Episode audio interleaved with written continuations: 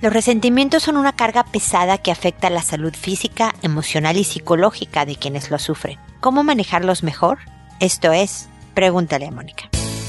Noviazgo, pareja, matrimonio, hijos, padres, divorcio, separación, infidelidad, suegros, amor, vida sexual. Toda relación puede tener problemas, pero todo problema tiene solución. Pregúntale a Mónica. Porque tu familia es lo más importante.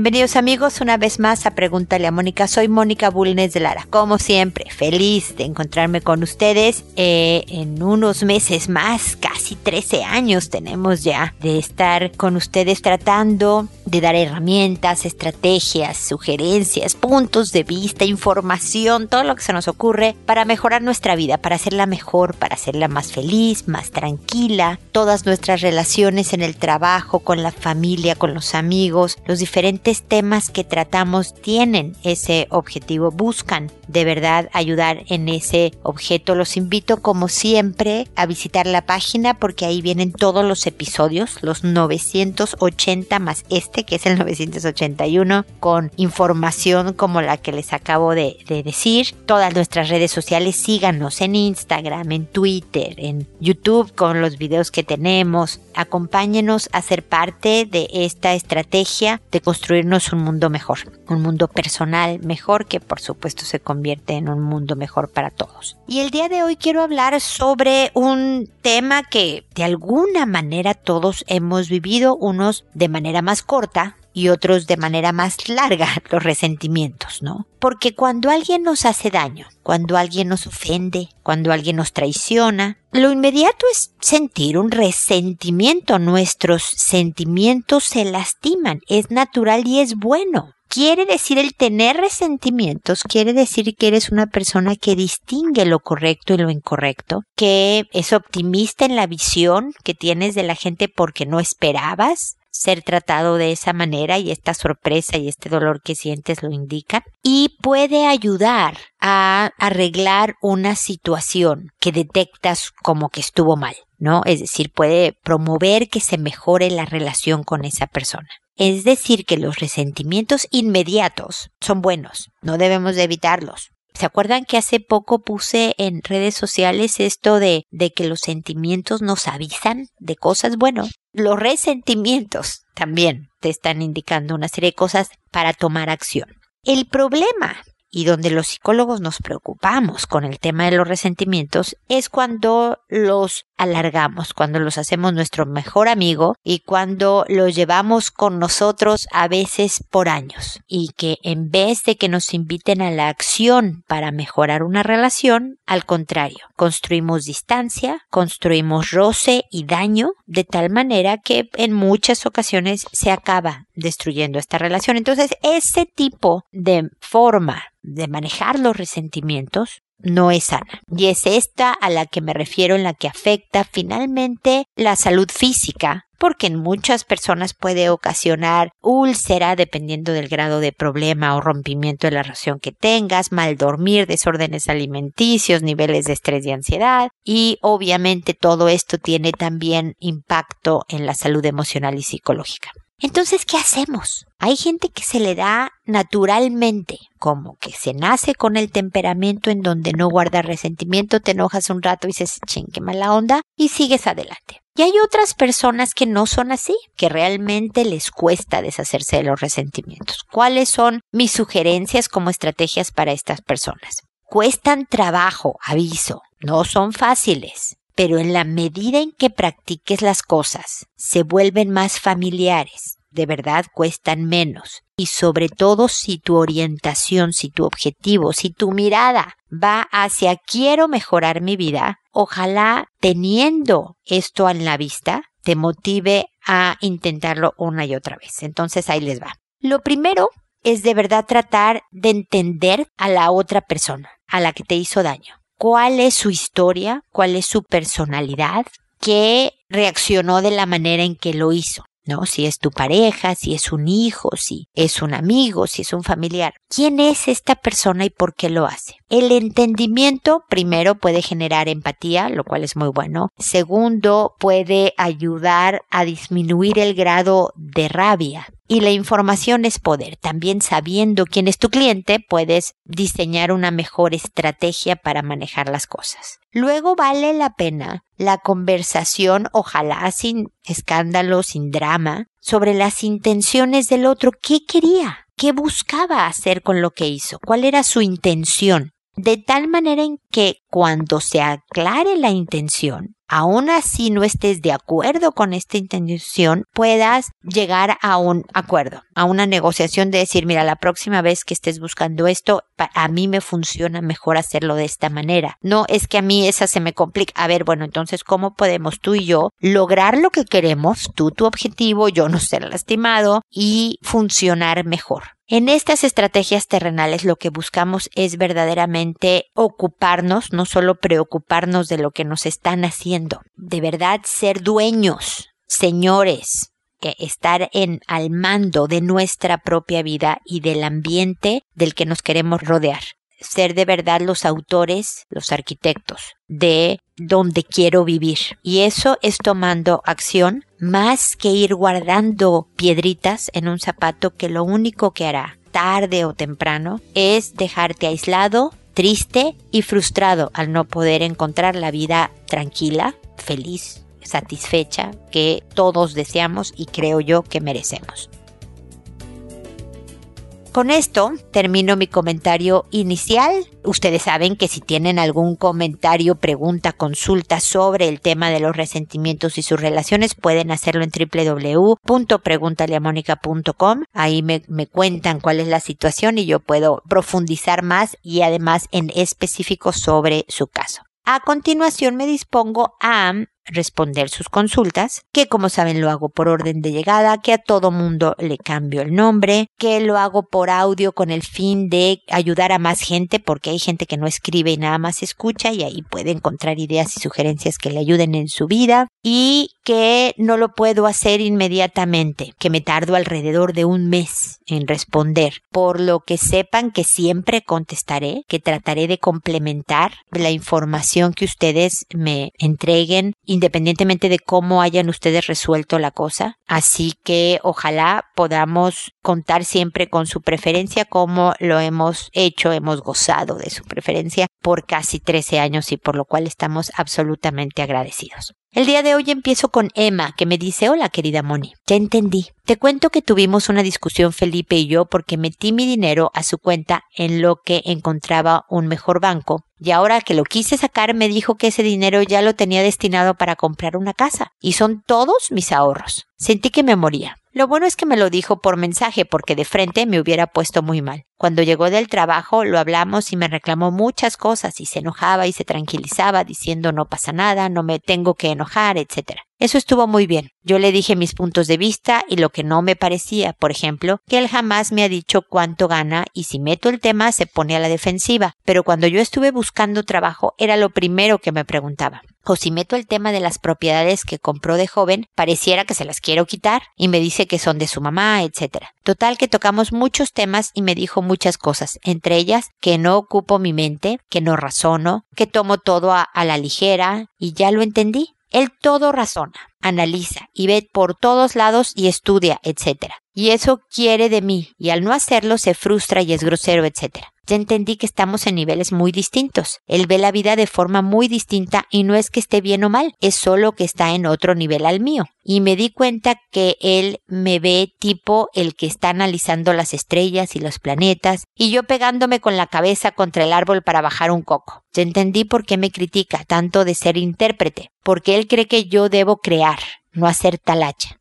También me dijo que no se va de la casa solo porque está mi hijo y no quiere perderlo, lo cual me ayudó a ver que estamos en el mismo canal. Moni, espero que darme cuenta de esto ayude mucho, sobre todo a darme cuenta de que se frustra al esperar más de mí. Te seguiré informando, gracias. A ver, mi querida Emma, lamento todo lo del dinero que me estás mencionando. Ya sabes, algo que espero que haya quedado como moraleja es el aprendizaje sobre el manejo de los dineros. Si no pueden ser equipo en el manejo del dinero, desafortunadamente van a tener que funcionar como entes separados, lo cual no ayuda en su relación. Sé que los dos nada más están quedando unos años más juntos por el hijo que tienen. Tengan cuidado, no vaya a ser que su relación se envicie tanto y sea tan problemática que ustedes tratando de hacer bien por su hijo acaben haciéndole mal. Mejor es tratar de aprender a llevarse bien. Porque, por ejemplo, lo que tú me cuentas, los dos estilos no son niveles, porque nivel suena que uno está más alto que el otro, quien quiera que éste sea. Y aquí no hay alturas, aquí hay formas distintas de funcionar. Y tú en tu manera más inmediata de reaccionar, a lo mejor más impulsiva en algunos casos, menos analítica, entregues a la relación, a la vida de tu hijo, a tu vida, una serie de cosas que alguien analítico, pausado, más tardado para tomar decisiones no pone, no es capaz. Precisamente por eso escogemos a alguien generalmente muy distinto a nosotros. Puede tener cosas parecidas, pero hay otras que son puntualmente opuestas. Y eso, más que despreciarlo, deberíamos aprender a apreciar, porque de verdad, él tiene lo que yo no tengo. Yo creo que lo he contado en el programa varias veces. Yo tengo un marido que es mucho más realista y pesimista que yo. Yo soy, y siempre lo digo de esta manera, patológicamente optimista, ¿no?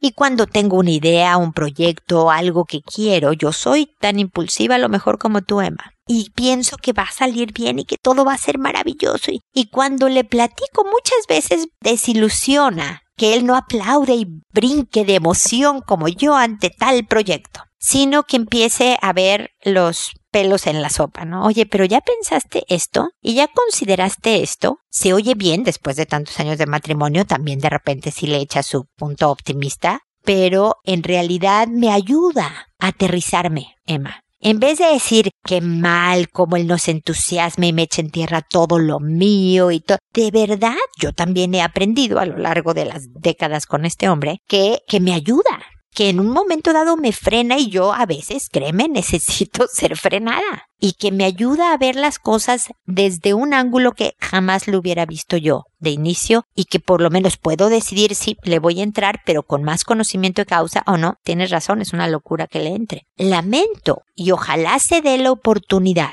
porque yo creo que con Felipe debe de haber momentos agradables. Emma, yo sé que me cuentas a mí los que no son, porque pues este es mi trabajo, nadie va al psicólogo para decirle que todo es maravilloso, pero debe de haber ratitos lindos. Y el que tú le digas, mira, yo aprecio esto de ti, me encantaría que apreciaras esto de mí que es distinto, no es bueno ni malo, y yo sé que cuesta a veces trabajo entender. Si a mí me ha funcionado rete bien mi estilo de ser, ¿por qué no eres como yo? Pero es aprender, la palabra clave aquí es aprender a apreciar, porque que me da mucho gusto que ya hayas entendido que son nada más distintos, que ese es mucho del origen de sus discusiones, pero falta el segundo paso. No solo hay que entender al otro o entenderte a ti, hay que entrar en acción. Y la acción muchas veces es conducta, a veces es conversación, a veces es un combo de conducta y conversación y demás. O sea, el aprendizaje continúa, mi querida Emma. Me da mucho gusto este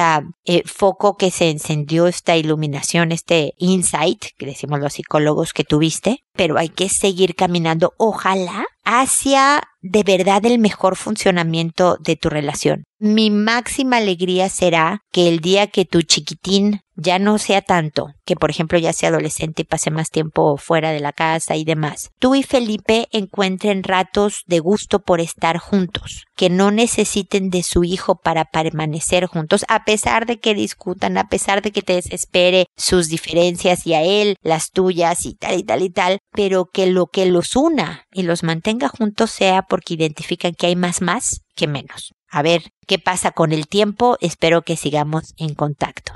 Fátima, me dice la Mónica, nuevamente recurro a tu consejo. Me separé de mi esposo y ya estoy en trámite de divorcio. La razón de mi parte es violencia. De hecho, te escribí antes, mi esposo me descalificaba incluso frente a amigos y mi hijo. Ahora separados no quería dar para la manutención. Nosotros trabajamos en el mismo lugar casi juntos. Yo me fui de la casa y no me llevé nada más que la ropa y la cama de mi hijo con el acuerdo de que después repartiríamos los bienes, incluyendo un auto que yo pagué en su mayoría. No quise quedarme en su casa porque se me hacía abusivo. El caso es que al final no me dio nada. Durante siete meses tampoco aportó a su hijo mientras él con su novia, que adquirió a las dos semanas de separarnos, vive de lujo. También casi no ve a mi hijo. A fuerza quiere verlo en los horarios que él puede, cuando quiere y siempre usa el pretexto de que es mi culpa que no lo vea, que no le dé. Mi abogado me recomendó que no permita que se lo lleve a dormir hasta que no tengamos el juicio de separación. Pero yo trato de informarle de todo, pero a veces se molesta de que le mando fotos, hasta dice que es un pretexto texto para verlo y que lo hago para molestar a su novia. A mí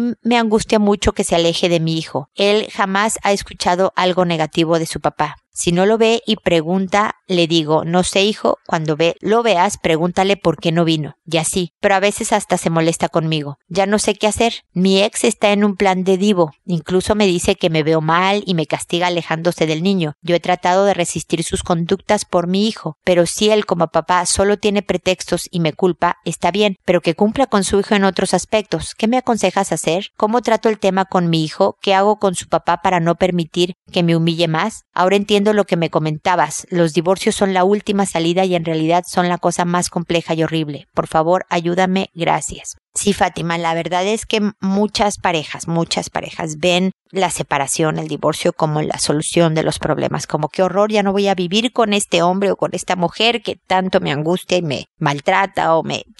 La vida post este matrimonio va a ser mucho mejor. Y la verdad, como lo estás viviendo tristemente, trae tantos problemas aunados esta separación que de aquí a que se calman las cosas uno lo pasa muy muy mal. Fátima, y lamento que tú y tu hijo le estén pasando mal. Créeme que se tranquilizarán las aguas. Para bien o para mal, las cosas ya no van a ser tan turbulentas como ahora. Y el para mal me refiero a que a lo mejor no sea un papá muy involucrado y tú y tu hijo tengan que aprender a vivir con eso, o para bien sería que el hombre poco a poco calmara sus resentimientos, hablando del tema del programa del día de hoy contra ti, y pueda distinguir que su hijo no es un arma para ser usada contra ti, sino alguien que merece y necesita desesperadamente su presencia en su vida. Veamos qué dice el tiempo también, pero por el momento me dices, a ver, ¿cómo lo manejo con mi hijo? Con tu hijo sobre todo, sé empática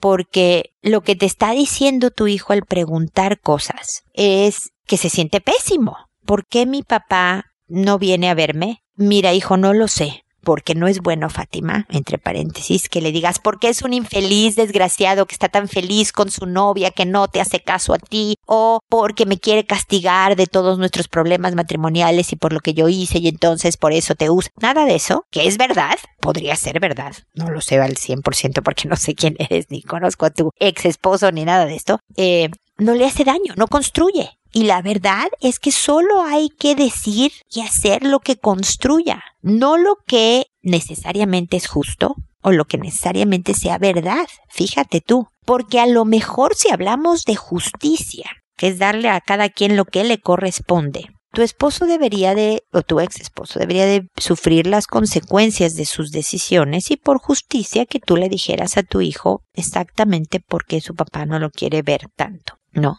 o decirle la verdad tal cual cruda y sin tapujos a tu hijo porque tú eres una persona verídica. Pero la verdad es que al que vas a estar lastimando profundamente es este niño. Entonces no se trata de que mientas, yo jamás voy a decirte que le eches mentiras a tu hijo, pero trata, ayudándolo a él, de, de decirle lo que necesita en ese momento emocionalmente hablando. No sé por qué lo hace, hijo, pero sé que te sientes mal y yo me siento mal también y, y yo me siento mal por ti y por nosotros, por cómo estamos ahorita. Pero ¿cómo se te ocurre, hijo, que podemos sentirnos mejor en este momento? ¿no? Es decir, ser empática y confirmar sus sentimientos, es decir, detecto que te sientes así. Es normal que te sientas así. Las cosas podrán mejorar en el futuro, hijo, ojalá, pero mientras sé que te sientes mal. Yo también me siento mal. No es agradable sentirse mal, ¿verdad, viejo? Que no, no, mamá, no es agradable, sí, ya sé. ¿Qué se te ocurre que hagamos?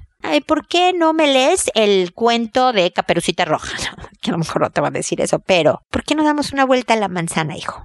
Vamos a ver cómo está el clima. ¿Por qué no vamos? Por ejemplo, una señora me decía que iba a tiendas de mascotas, por ejemplo, a ver cachorritos. Y eso siempre consuela. No tenía dinero para comprarse una mascota, pero los dos les gustaba ir a papachar cachorritos. De gato, de perro, de tejón, de lo que hubiera por ahí. Entonces reflejas, identificas, validas el sentimiento de tu hijo. Esto es la manera de manejarlo. Tratar de, si no te dio dinero, evitar que no le digas a tu hijo, híjole, tu papá no me dio dinero este mes tampoco y entonces no sé qué vamos a hacer, porque esto le da un terror al niño. ¿Qué vamos a hacer? Yo no puedo trabajar, soy un niño. ¿Cómo lo manejo? ¿Qué? No, esas son las cosas que mejor cuéntaselos a tu hermana, a tu mejor amiga, a mí, Fátima, pero no a tu hijo. Eso evítaselos. Si te ve molesta, tampoco le mientas. Oye, mamá, ¿estás molesta? Sí, hijo, no, las cosas, estoy un poco presionada, pero nada, hijo, la vida. No te sientes tú a veces presionado porque tienes que estudiar algo, porque tienes una tarea que no has terminado. Bueno, así estoy yo. Pero nada importante, hijo. Es importante, lo sé, Fátima. Pero para él no es importante, es vital. Es monstruosamente gigante. Entonces, debes de medirlo, de dosificarlo para él. En cuanto me preguntas también el cómo manejo a mi ex, yo ahí sí metía nada más al abogado trata de meter al abogado, trata de avisarle al papá de tu hijo los temas muy importantes de salud, de una reunión con, no sé, los profesores del colegio, de lo básico, no, no a lo mejor lo del día a día, si nada más va a ser motivo para que te ataque. Pero las cosas importantes, básicas de un hijo, comunícaselos. No sé, eh, si tú vas al parque con él y, la pasó estupendo y sacaste fotos, no le mandes esas, esas son ya para ti. Esta es una relación terminada, él sacará sus propias fotos. Por lo menos avísale nada más es, oye, fíjate que se torció un tobillo, este voy camino al hospital para que se lo revisen por si fuera un esguince o algo más, yo te aviso. ¿No? O fíjate que nos citó su profesor junto con no sé quién el martes a ti y a mí, a tal hora temas más prácticos en lo que las aguas también se van tranquilizando para que se puedan enfocar más cada quien en su vida, en la que sea Fátima y tú con más calma puedas sentir que puedes empezar a reconstruir.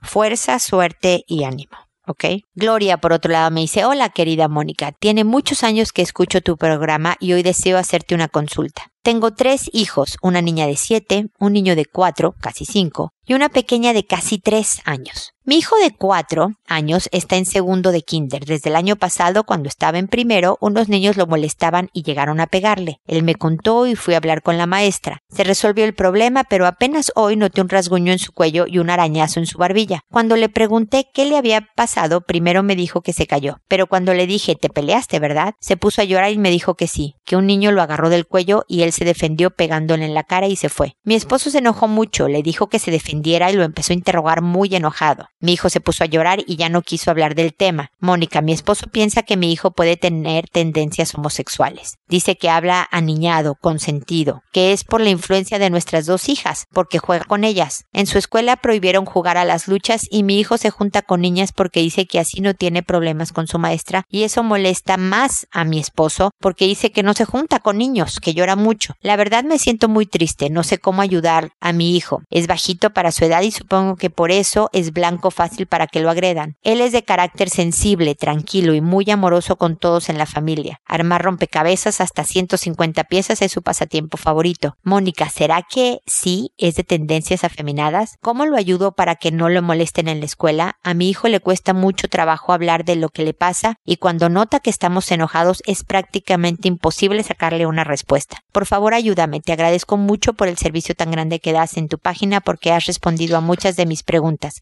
Gracias otra vez y que el Señor te llene de bendiciones. Muchas gracias, Gloria, que también tú recibas muchas, muchas bendiciones en tu vida. A ver, tu hijo tiene cuatro cinco añitos, ¿no? Es muy posible que entienda mejor el mundo femenino porque tiene dos hermanas, lo cual vaya a hacer que le resulte más fácil juntarse con niñas. Esto no tiene absolutamente nada que ver con la homosexualidad.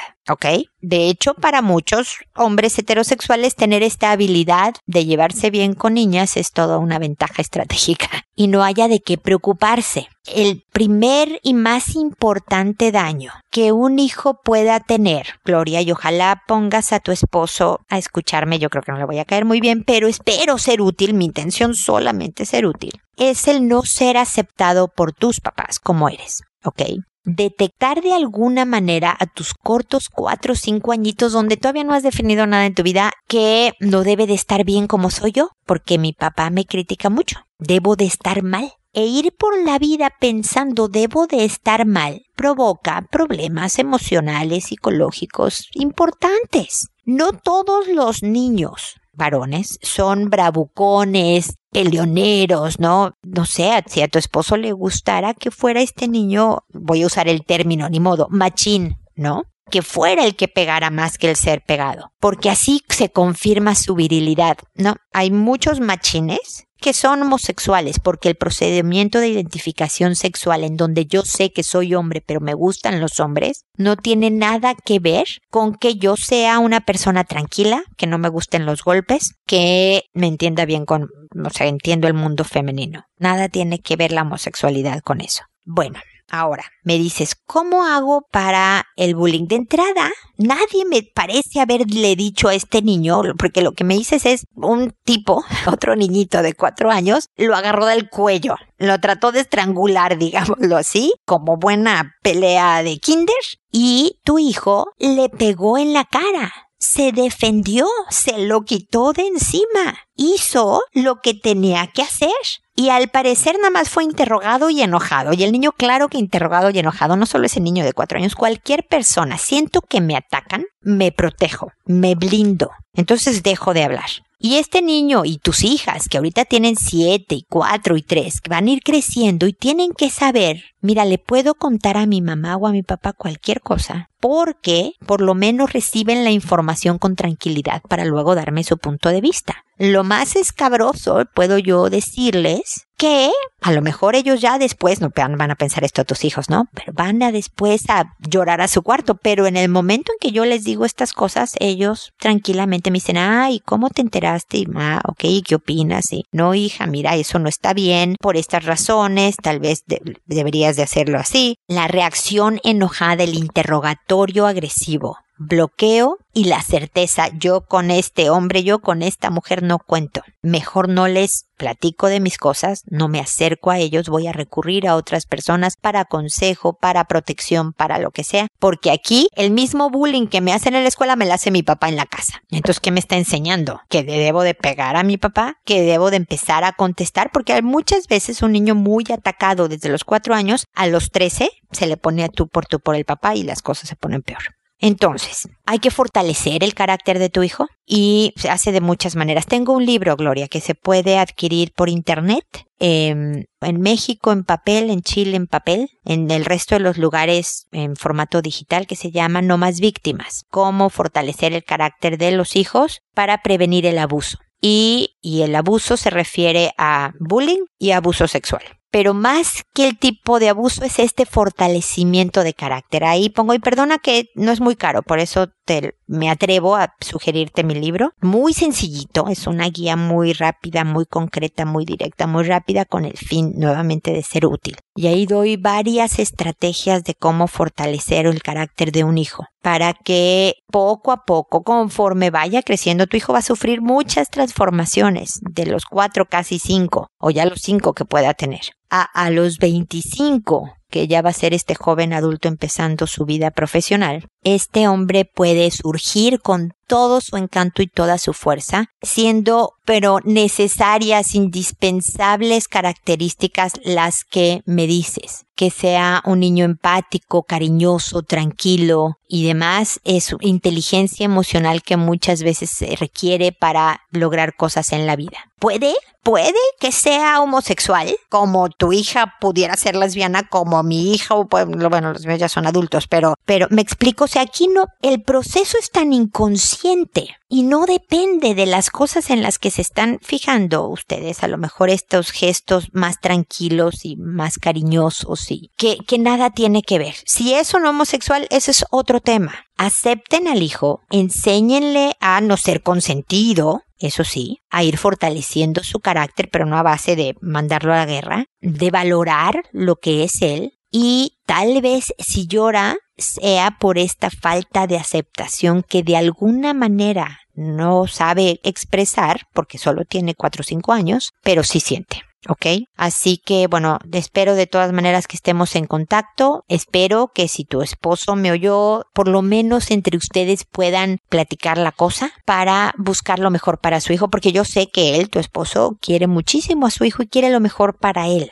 Nada más ahorita la estrategia no ha sido muy efectiva. Ojalá esto sirva para que la conversación entre ustedes sí lo sea. ¿Ok? Y seguimos en contacto. Hillary, por otro lado, me dice, le escribo, estoy hace tres meses sin trabajo y mis ánimos en el suelo. He subido mucho de peso, ya ni ganas de respirar tengo, no tengo nada que decir. Mi pareja me apoya y ayuda, es un buen hombre. Me siento que a veces no me escucha, es demasiado ocupado y quizás, está, perdón, demasiado ocupado, quizás con todo lo que conlleva la casa. Ambos vivimos solos sin nuestros hijos. Los dos nos separamos de nuestras parejas anteriores. Él está en trámite de divorcio. Mi pregunta, más bien, se refiere a, a mi estado anímico, ya que veo todo mal, todo negativo. Sé que si hago ejercicio o empiezo por mí, podré salir de este agujero, pero las ganas no las tengo. Leo su ayuda atentamente. Pues Hilary, no vas a leer mi ayuda, la vas a escuchar. Como pudiste descubrir, no contesto por correo, sino por audio. Te agradezco tu mensaje porque muchas gentes pueden sentirse así. Cuando me escriben a través de mi página, que es la manera de hacerlo en www.preguntaleamónica.com, me dan sus datos, ¿no? Cuánto tiempo tiene la relación, cuántos hijos, bla, bla, bla. Tú tienes un hijo de seis años que no vive contigo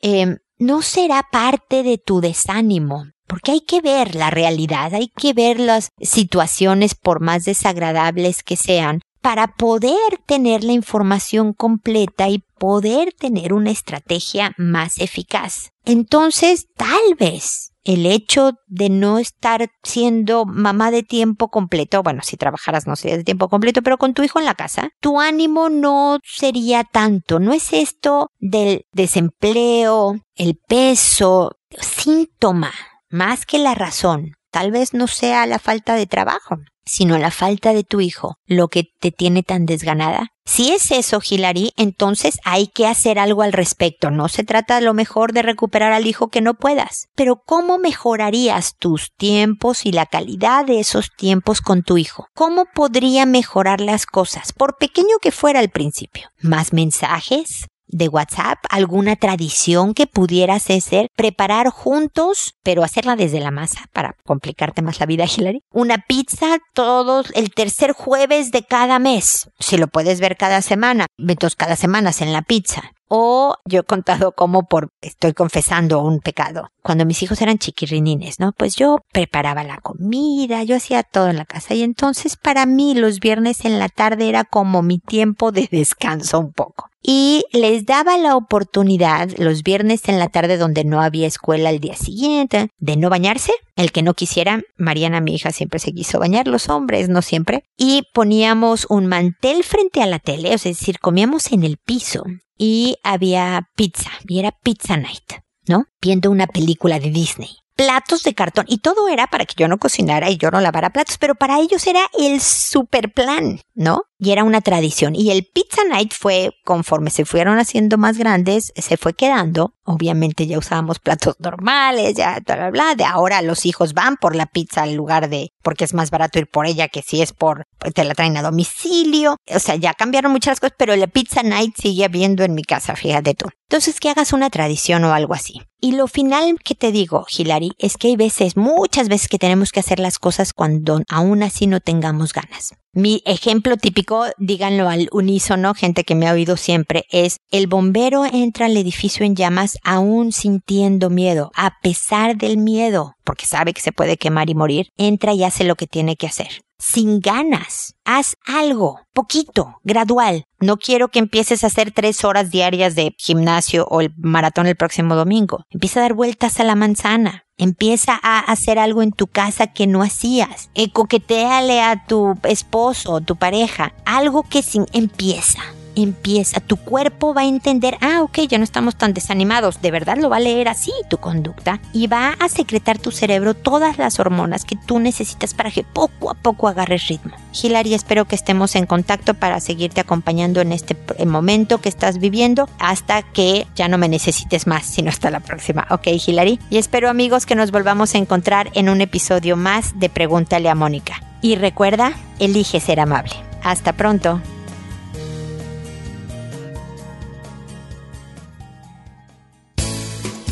¿Problemas en tus relaciones? No te preocupes, manda tu caso, juntos encontraremos la solución. www.preguntaleamónica.com Recuerda que tu familia es lo más importante.